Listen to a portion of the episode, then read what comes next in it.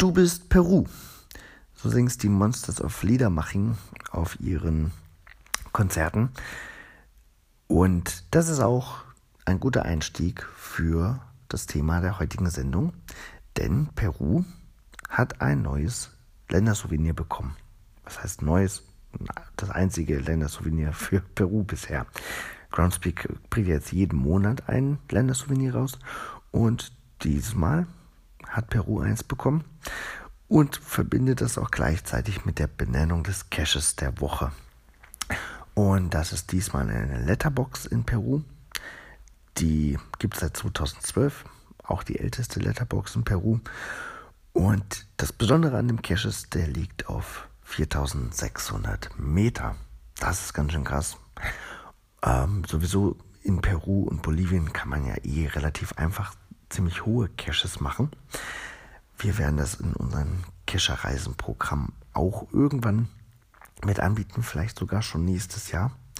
Ähm, denn die hohen Caches, das ist ja das, was, was viele auch wollen.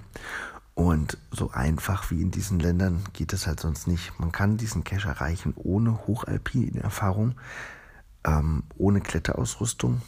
Das ist gar nicht so schwierig. Man braucht nicht mal einen Guide unbedingt dafür wobei das empfohlen wird. Und ähm, also es gibt auch einen Guide, der den Cache wartet, der äh, einem auf eine mehrtägige Tour dorthin mitnimmt.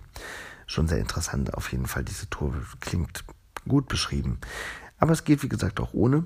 Wichtig ist bei solchen Caches nur, dass man sich vorher an die Höhe gewöhnt. Also nicht einfach nach Peru fliegt und dann gleich am ersten Tag da hoch, sondern ähm, den Körper so langsam an die enorme Höhe gewöhnt, indem man vorher Zeit in anderen hochgelegenen Orten verbringt, damit der Körper die notwendigen roten Blutkörperchen bilden kann, um genug Sauerstoff zu transportieren.